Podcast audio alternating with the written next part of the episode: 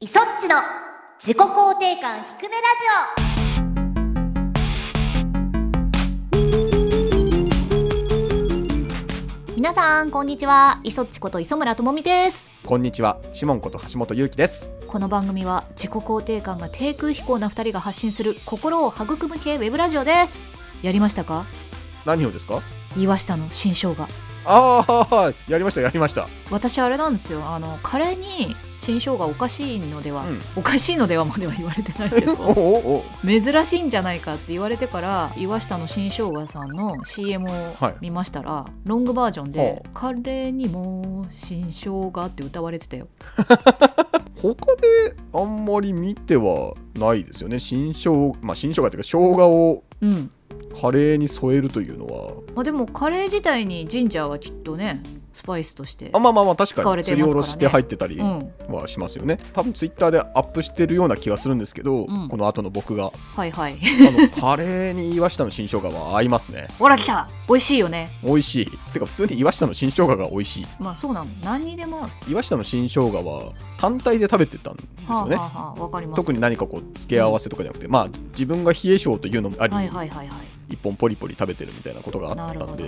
うん、これはあれですねコロナ禍が終わったらジンジャージンジャーに行くしかないんじゃない ですか 岩下の新生姜さんのミュージアムにまた聞くノートに、書くしかないね、やりたいことはたくさん溜まってきてはいますけどねねまあいいんじゃないですかそういう期間ですよ今こういうのやりたいねっていうのを探していく、うんうんうん 我々がこれはピンクをね着てねおっとペーパー師匠みたいにならないとそうですよねペーパーさんの流れですよねこれはね 受け入れていただけないかもしれないじゃんほら阿佐ヶ谷姉妹さんとかさピンクの方が行くみたいなイメージがあるからさ僕多分上下一着もピンク持てないぞここで一丁羅を買う必要がありますねきっとねもしくは我々がアイテムで出すかね おっとパーカーとこうなんかスウェットみたいな感じでひくらじのスウェットをいきなり新生姜さんに寄っていく感じですかそうね いやでもいいんですよピンクでテーマ曲を決めてた時にね はいはいはいマゼンダだみたいな話になってたからまあ確かにね傾向は似てるかもしれないですよねテーマカラーのねそうなんですだからスッとね新生姜さんに寄り添っていけます よ我々もスッ寄り添うっていうよりパラサイトな感じがしますけ どと好きだから岩下の新生姜が好きだから社長をつってここですごいアピールしてるけど届くんですかね なんなら三尾をね新生姜の妖精ということにして、これううちの キャラクター新生姜なんですって言って何だったっけあのイソッチの自己肯定感の低いところがニコゴリのように固まってできた存在みたいなところを妖精にしちゃって大丈夫ですか味は新生姜の味がするっていう新しい 食われとるやんけ指ちょっと新生姜っぽいもんねあれ大丈夫かなこれアピールしてるようでマイナスに触れてるからねコナンルームそういえばね配信を はいはいしたじゃないですか画面が暗くなってくる時にいささか焦りましたぞそうねもともとね画面が暗いんじゃないかっていう懸念はあったんですよねまあでも大丈夫だよねって言ってたのにこんななんか演出で暗くなってくるってことあん のってストーリーの方はイソッチの直感が当たってたって感じなんですかね当たったのかなでも難しかったねあの分岐はその後で、うん作者さんのツイッターをはいはい見に行ったら、一番のグッドエンドはなんか10周することですみたいなことが書いてあってそれ本当なのかおっとサービストークで書いてるのかがちょっと分かんなくってあーなんかほら最初のオープニングのところでさ主人公くんがなんか寝てるところがちょっとなんか微妙に変わったりとかあそこら辺がもしかしたら10周でなんかあん変のわかんのかな、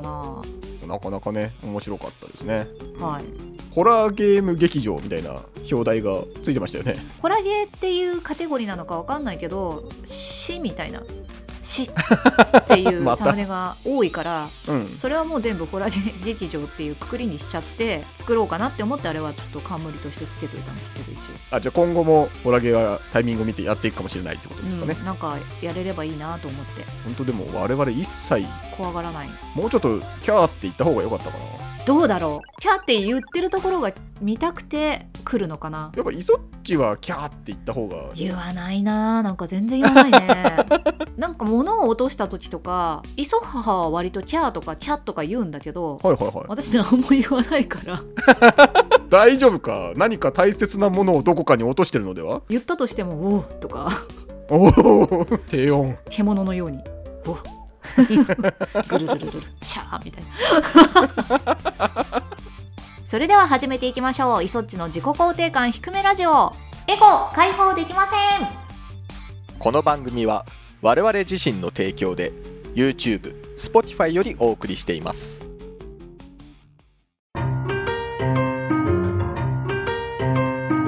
ひくらち。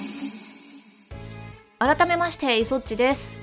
シモンですふつおたのコーナーですということでお便り読んでいきますよはいひくらじネームうさぎさんからいただきましたありがとうございまありすがとうございますいそっちさんシモンさんひくらじはくらじはひくらじはひくらじにひむかいさんが来てくれたぞどんどんパフパフパフパフ桃鉄配信楽しかったですリベンジ期待してます話は変わりますが以前の放送回で話に出たのですが、メインパーソナリティのお二人の血液型が B 型だとおっしゃっていたのですが自分の気のせいかもしれませんが自己肯定感の低い方は B 型の方が多くないですか自分の奥様が自己肯定感が低いのですが B 型ですし友人で自己肯定感低いなぁと思う二人も B 型でした磯地さんが仲間だと言っていた単色 D のさんも B でした調べたんだそして補足なのですが自分の知り合いでこの人は一番高いなぁと思った人も B 型でしたうんちなみに磯地さんが自己肯定感高そうと言ってた宮野真守さんも B 型でした調べたんだ おーすごいな自分のイメージでは自己肯定感が上か下に振り切ってる人が B 型に多いのかなぁと思いますもしよろしければ検証お願いしますまとりあえずまず、うんひむかいさんのこの「リベンジ期待してます」はリベンジ会がですね今収録している時にはまだ配信されておらずそうですね1回目のお話をねしてくださっていてもうリベンジは来ていて、うん我々は結果は知らないっていう 今世界線にいるんですがはいひむかいさんがまたボロクソに負けてくれればさ「くそーもう1回だ!」ってなってなるほど ふっふっふ来ればいいですよでも我々の時間あげるんですから日向井先生分かってますよね密を清書してくれますよね お三つをいらないかももうちょっと我々のイラストの方をなんか足してもらった方がいいのではないのか三つをこれ以上バージョンアップしていきますか大変かなって思って急にそこでまた自己肯定感の低さをちょっとだけ言いつつもこう遠慮するって いうそれはさておきはい B 型だっけシモン氏は違うよねそうなの検証の前にまず僕が「王だっていうそうそうそう大型って言ってたもしかしたらあの配信中切れたりとかねブツってなるからあ確かにね B って聞こえちゃったのかもしれないからあれなんですけど B 型はでもなんかあのなんだろう大抵血液型占いとかで変わってるって書かれるじゃない、変わってるっていうか自己中心的っていう書いてないあーなんか A 型がまあお堅いみたいに真面目でしょあそうねで B 型がまあなんかちょっと変わってますみたいななんかアップダウン激しいみたいな感じで、で O 型はまあおおらかですうんうん大体の人に合わせられますみたいな感じで、うん AB 型はもう芸術肌でよくわからんみたいになってるからはいはいはいなんか B 型は自分勝手なので高かったり低かったりするんじゃないそうなっちゃうと合わせられる僕はいそっちに合わせて下がってるのかなそんなことないと思うけどな。うんまあ元からだからな宮野さんが B っていうのはそうだなって感じしますなんかね、あの典型的にいい B 型って感じですよね。もしかして 悪い B 型が悪い B 型も悪い B 型もいますからね。 B 型の人は欲も悪くもこう突き抜けてるイメージがあーなるほど。自分の本能に従ってみたいな、あーなるほどね。うそれはあるかもしれません。ん、あそうなんだ ずっと私、うんゲームができなくって禁断症状みたいのが出てたじゃんツイッターとかではあはあで夜遅くまで作業をやったりとかして、ゲームの時間を犠牲にしていたんですけどちょっとゲームをやったわけですよはいそしたらね次の日めっちゃ調子よくっておおなんか運転したんですけど切り返しなしで駐車場とかもう一発で入んのいやいやいやちょっと分かんないなどこが指標なんだろうなそれはなはもうすごいのよ自分のだから空間管理能力の上がり方ががもうコーディネーターのようにあこれはシードだ ね種が割れちゃうのよバーンってすごいんよやっぱそれは自分で一人で何も気にせずゲームをしてる時間あそうそうがそうそう必要なんかみたいだねなんか本当にあ鍵かけるの忘れちゃったとかーう、んうんうんうんそのレベルのミスとかが増えてくんのよゲームしてないとそうえやばい本当にやばい えそうだね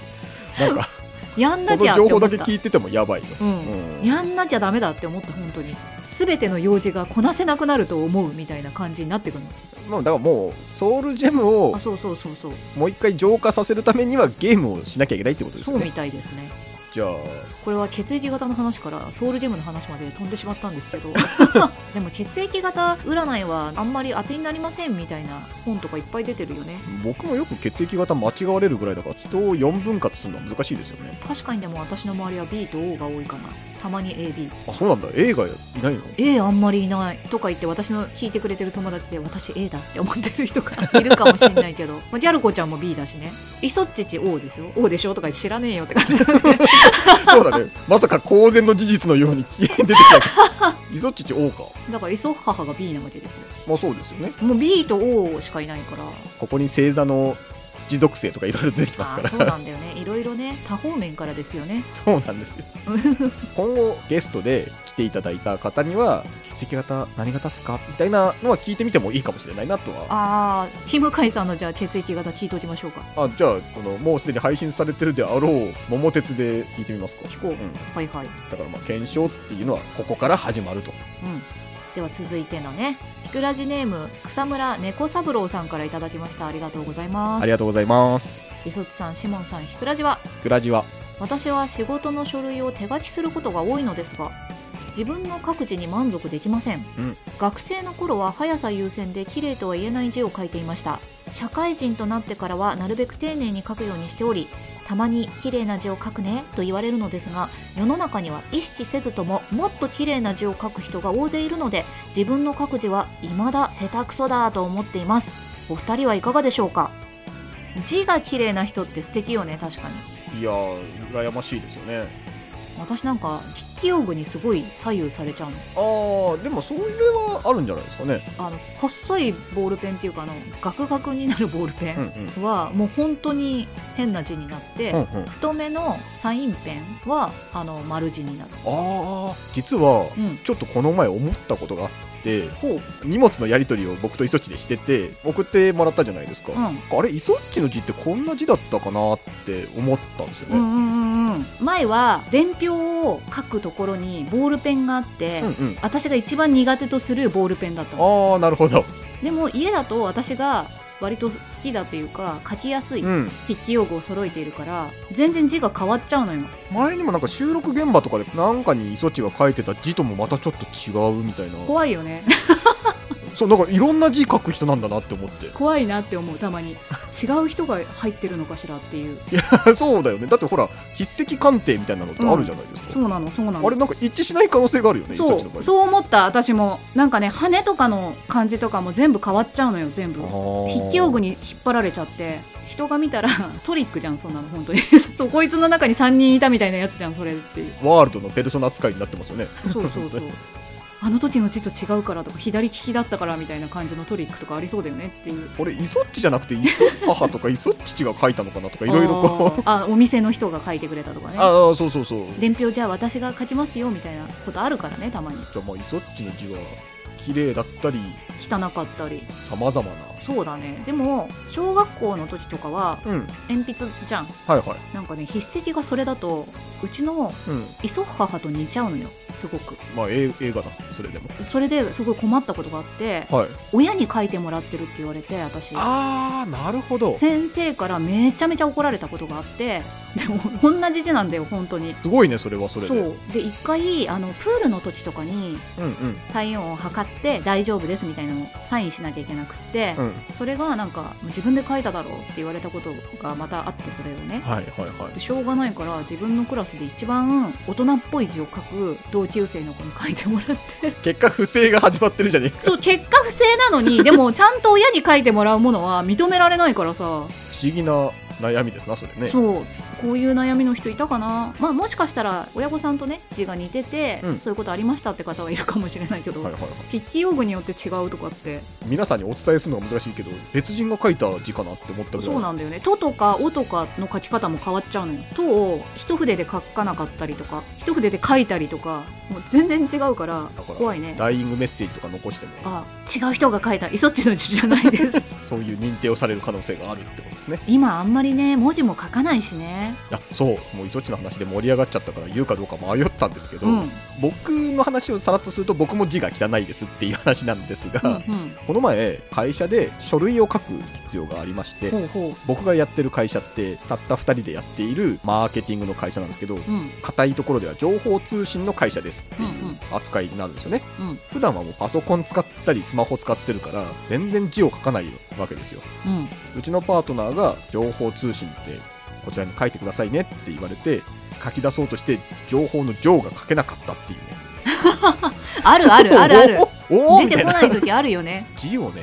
手書きで書くことがほぼなくなってしまったかああわらかるわかる年賀状とか本当にそうだよねこんなに衰えてるのか私の指思う手書きでメッセージをちゃんと書いてるから偉いよねいそっちゃんねだってね手書きでいただいてるものだからねやっぱお返ししなきゃなって思ってそこは大変だよね 大変だあよー本ね当ですよはいたくさんのお便りありがとうございましたそれでは今週のコーナーに行きましょうあのときめきを再び思い出公開捜査ネット検索時代になぜか見つからない思い出の作品を私磯っち所長がリスナーさんと一緒に探すコーナーです所長新しい捜査依頼をいただきましたので報告させてくださいうむひくらじネームミスったドリラーさんからいただきましたありがとうございますありがとうございます磯っち所長助手のシモンさんいつも楽しく拝聴しておりますありがとうございますありがとうございますリスナーの皆様の捜査手腕に毎回素直にすごいなぁと感動しているデジタル弱々民ですわしもじゃこの度は創作していただきたいゲームのソフトがありご依頼をさせていただきました昔祖父母の家で遊んだのですがタイトルが思い出せずにいますうん私の記憶にある情報は下記の通りとなります。かっこ誤っている可能性もあります。うむうむ1ゲームのハードは MSX、うん2主人公はモグラかっこはてなのような生き物、うん3内容はパズルアクションでディグダグのように穴を掘ったりはしごを登りながら鍵または何かのかけらを45個取ると次の面に進める、うん4メーカーはコナミほう同じく MSX で遊んでいた頑張れゴエモンやパロディウスと混同しているかもしれません、ん5祖母はブヨブヨと呼んでいた まあこれどはうして何も参考にならないと思います がこれはそうですねミスったドリラーさんのおばあちゃんの情報ですよ ねちょっといい記憶じゃないですかおばあちゃんとのなんか楽しそうな記憶 思い出公開捜査ですからねうん 曖昧とした情報で申し訳ありません皆様のお力をお借りできますと幸いですとのことですなるほどシモン君こちらどう思うかね今回は我々の得意なゲームというジャンルではあるものの、うん MSX というハードなので、まあ、ちょっとこう創作が難しいんじゃないかなっていう予測は立ちますよね MSX 私持ってなかったです私も残念ながら持ってなかったんですよ、やったこともないですまあ、やっぱりその当時はなかなか高価なハードだったというか、まあ、あんまり持っている人自体もそんなにいなかったハードなんじゃないかなっていうところですよねなのでしかししかしだねはい この案件は捜査の必要はないですななぜですかなぜならこのゲームの情報は私が心当たりあるからです所長ということでですね はい謎の寸劇をかましましたがはいちょっとこれいそっちどういうことか説明をお願いしてもいいですか、あのまず MSX はうん私やったことないのはこれは事実ですはいはいなんですがファミコンでプレイしたことのあるソフトとうんすごく似てるのなるほど主人公はモグラだったんだよはいはいはいはいはいこう穴を掘ったりはしごを登ったりしてなんか取ってたうんうっんうんていう記憶がありますでこのソフトはちゃんとタイトルも私覚えてておおすごいはこの案件が来ましたよとシモン君に言われた時からいはいこれファミコンのバナナじゃないっていうふうに思ってい たでも MSX っていうからさうんうんうんもしかしたら移植されているっていう可能性があるかもしれないじゃん当時はね結構 MSX とファミコン移植ありましたからねでちょっとで調べてみたらうん秋葉 PC ホットラインさんで記事を見つけまして MSX では「モールモール」というタイトルでリリースされていたらしいという記事がなんと2020年に書かれているっていう えーみたいな最近やん確か10月でしたよねほんのね3ヶ月前ぐらいに書 かれててこんな奇跡あるっていうね YouTube とかでねもしかしたらあるかもって言って検索したんですけど MSX でバナナって調べるとまた全然違うゲームそうそう違うゲームが出てきてあれって思ってたら違うタイトルでしたっていう ねねモールモールまあこれなんかモグラっぽい名前ですけど、あれなのかな先に MSX で違うバナナが出ちゃってたからまあ、多分そうなんじゃないですかねねタイトル変えましょうみたいになってモールモールになったのかなどっちが先だったんだろうファミコンが先かわかんないでもなんかねあの、うんうんちょっとググってみたらプログラミングコンテストみたいなので最優秀賞かなんかを取ったゲームがこれらしいんですよはあそれで商品化されたみたいなことが書いてあったからなるほどなるほど MSX 版が先なのかなモールモールだとわからんみたいになったのかねかといってねバナナ バナナはモグラ関係のモグラバナナ食べるかなあまあ食べるかあれでしたよねモグラが集めてるのは芋っぽかったですよそうねそうバナナ関係ないやんって私もこれ遊んでる時に思ったのあーすごい記憶だな本当めでもっちゃ覚えててギャル子ちゃんとかと同じ学校にいたすごい富豪な子がいてじゃあその子はちょっと富豪ちゃんっていう名前にしますけどふごうちゃんが富豪ちゃんが本当お家がすごくてはいはい敷地内に新しい家と昔住んでた家が2つあるわけあやばいなやばいでしょもうここから やばいやばいで昔住んでた家はもう誰も使ってなくってうんファミコン部屋とほ富豪ちゃんのお父様のカラオケルーム とビリヤードルームとかにしてるわけようすごいわそれでたまに遊びに行って泊まるとかいうことがあったんだけどそっちの昔使ってた方うんもうファミコン部屋みたいになってる方でみんなでもう修学旅行みたいな感じでさすごいねうんすごいよね子供たちの城みたいな感じで遊そべるうじゃんそうでファミコンが本当にいっぱいあったのスーパーファミコンファミコン多分ねプレイステーションもあったけどうんうんうんその時みんなでなんかワイワイやってたのはファミコンスーパーファミコンが主だった感じでその中の1本だったのバナナがそんなにたくさんありそうなのに有名じゃないというかあれですけど、うんちょっとシュールなタイトル遊んでましたねそういうやつをあえて遊んでたんだよねなんかなるほどなるほど何これみたいな感 じで覚えてるのは他に「鉄腕アトム」の横スクロールアクションがあったのああありますありますあるよねあれはね普通にクリアしましたよ僕本当、うんジャンプができないって言ってみんなであ一面の最初のなんか、あはいはいはい海外にある水道線みたいなやつ不当のやつだよねあの不当にあるあそうだったっなんけか足乗せたりよくしてるよう ななんかとりあえずなんかああいうやつがあって、うんうん最初に出てきたあれが飛び越せなくって いろんなボタンを押すんだけど全然反応しなくてなんかスタートボタンかなんか押したらバラバラになっちゃってアトムがああそうだそうだ「博士!」っていうなんか博士が一生懸命直してくれるっていうですね わかで「るなんだよこれ!」ってみんなででもねあれはね確かに難しいあの一面の最後で空飛ばなきゃいけないんだけど、こうリズムよくジャンプしないと空飛べないっていうところでなんかそもそもジャンプができなかったよ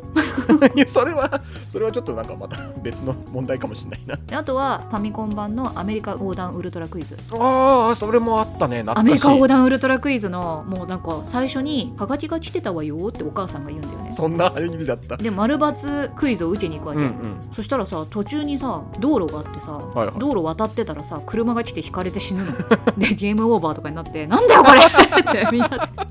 あったねその当時のゲームにはそういうのがねクイズ行ってないじゃん!」みたい なめっちゃもう懐かしいわ公開思い出捜査や わ私の思い出を公開してんのち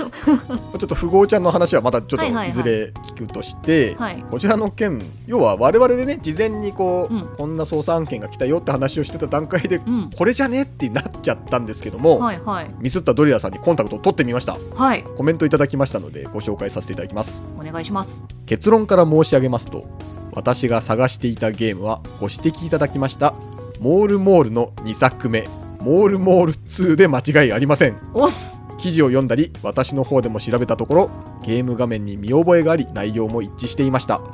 またモールモール2のパッケージに写っているサングラスをかけたモグラに見覚えがあることから今回創作を依頼したゲームソフトモールモール2で間違いありません正直なところ私のうろ覚えの情報では見つからないのではそれ以前に依頼をお受けいただけないのではと考えておりましたので回答のご連絡をいただきこのゲームのタイトルを見た際に本当に嬉しく思いましたこの度は誠にありがとうございましたこれからは私も響きながらお手伝いさせていただきます長文失礼いたしましたとのことでしたということで磯地所長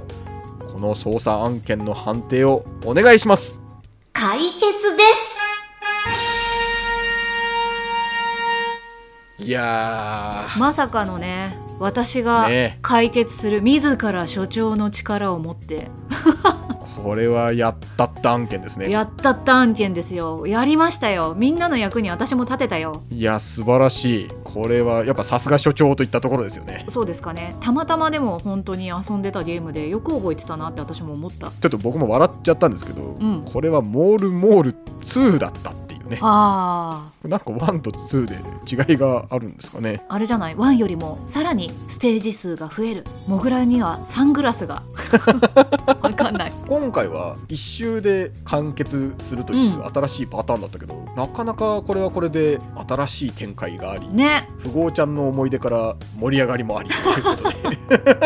アトムの操作の方法を今からでも知りたかったちょっと今軽くゲーム実況したいなと思うぐらいの気 持ち本当に私だから最初のそれが飛べない博士ーっつってコントローラー的な何かないような気もするけどいやでもそれだったら他のゲームも遊べなあいそう気かがするから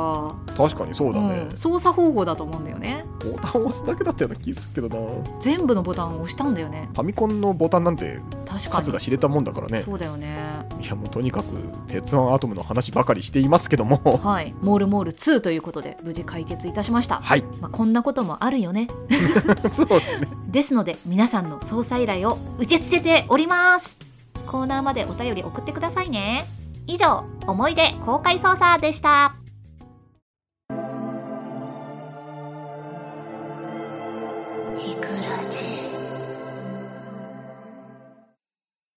エンディングですどうだったでしょうかあれですよ 鉄腕アトムの話をしすぎました かね前編にわたって鉄腕アトムの話をしてる からシモン氏が鉄腕アトムをやってるってことを知らなかったからいやいやいやなんかここで盛り上がっちゃったんですよね結構鉄腕アトムは僕の周りみんなやってましたよ本当あれ有名タイトルじゃないのかなギャル子ちゃんと富豪ちゃん家に泊まりに行った時ぐらいでしかそんなことないよ、まあまあまあまあ女の子3人で集まってやるようなゲームではないとは思います けど、結構難易度が高かったんでうんみんな躍起になってプレイしてましたよあーやりがいはあったかもしれないなんかねあのタイム制限も結構厳しくてへえなんか2面とかになるともう全然タイム足りないみたいな 鬼畜何面あるのえ何面とか結構あるんだよなでなんかだんだんクリアの仕方が変わっていくみたいな記憶があったなへえぜひねいそっちで YouTube か何かで見ていただきたい そうね我々がねやるっていうのもちょっとどうやって配信したらいいのか昔のゲームって分かんないからな確かにね HDMI をつけられるファミコンがないとちょっと厳しいじゃん、なんかのアーカイブであれば まあればって感じだよね改造みたいになっちゃうもんねあヨシンバプレイできても今一面クリアできるか若干怪しいから やり方がわからないって可能性を半券ものってもうなんか半券が切れてるとかなんか契そう約なんがだよねね切れてるとかありそうだもんそなんだよね難しいんですよねあそこら辺のタイトルってねもしそういうのをやれるんだったら私あのファミコンのうるせえやつらとかめっちゃやりたいわあーレトロなゲームの実況は個人的には見てみたいなとは思ってますけどあーなんか方法があるかパセば変換できるみたいなケーブルとかがあればソフトと本体を買ってきますよソフトもしかしたらすっごい高い可能性あるよいやあるわあるよね実家になんかまだあるな取り寄せてみる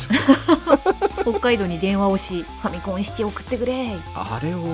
HDMI ってどういう技術だなんかねしかるべき機会があれば取れるんですけど探してみますわ、ね、まあ、やれるゲームが増えたら面白いよねそれはそれで酔わないしねそこら辺のゲームはねうんそう確かに懐かしいっつってやれるし、あと言っときましょうよ、 はいはいクリスマススペシャルのプレゼントようやくデザインが決定しましたよどんどんどんパフパフやりましたこれはいつ採用された方のお手元に2月中にはまあそうだよねあと印刷してみたいなそうですよねいろいろありますそれが戻っねてきてみたいなラッピングしてみたいなそうそうそう手作業ですからありますから